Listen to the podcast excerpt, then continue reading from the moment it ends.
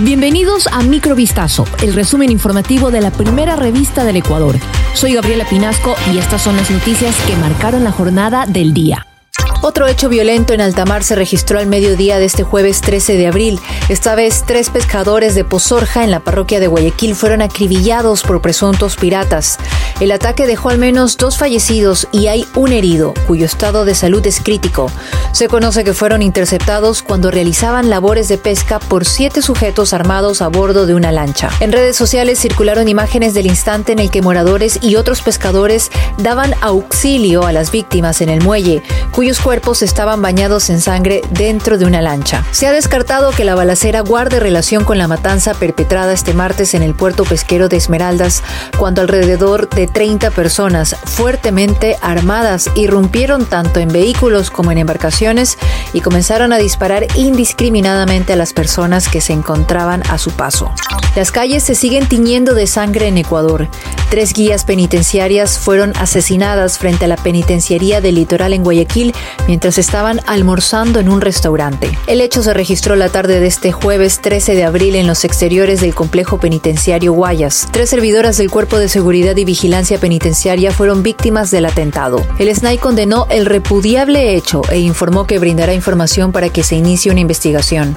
Este jueves 13 de marzo en la provincia de Manabí, la Policía Nacional desarticuló una organización delictiva dedicada al tráfico internacional de armas de fuego, municiones y explosivos no autorizados. Este operativo se coordinó con agencias internacionales con quienes se llegó a conocer el modus operandi de los delincuentes que adquirían armas de grueso calibre, piezas y accesorios para luego traficar por vía aérea y marítima en couriers mediante métodos de ocultamiento. Esta modalidad les permitió internar fusiles y pistolas de fabricación norteamericana hasta nuestro país, con la utilización de máquinas industriales con las cuales imprimían en 3D aditamentos de armas. Todo este arsenal elaborado era trasladado a diferentes puntos de la provincia de Manabí para ultimar detalles de manufacturación, ensamblaje, almacenamiento, comercialización y distribución de armas de grueso calibre a integrantes de estructuras criminales.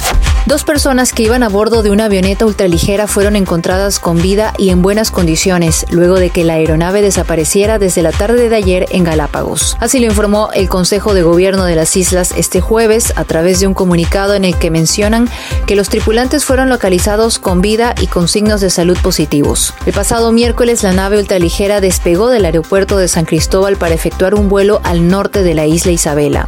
En esta parte, la torre de control perdió contacto con la tripulación. La aeronave tenía previsto volver al aeropuerto San Cristóbal aproximadamente a las 15 horas 30, pero eso nunca ocurrió, por lo que de inmediato se activaron los protocolos necesarios.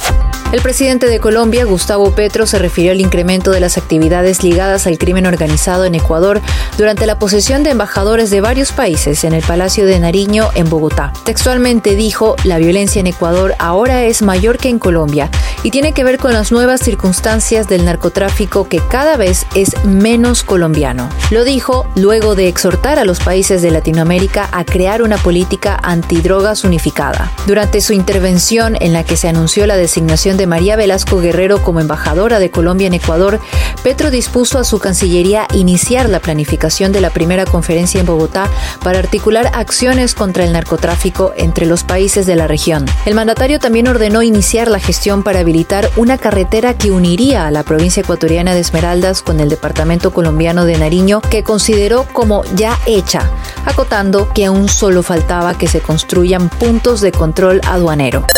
Esto fue Microvistazo, el resumen informativo de la primera revista del Ecuador. Volvemos mañana con más. Sigan pendientes a vistazo.com y a nuestras redes sociales.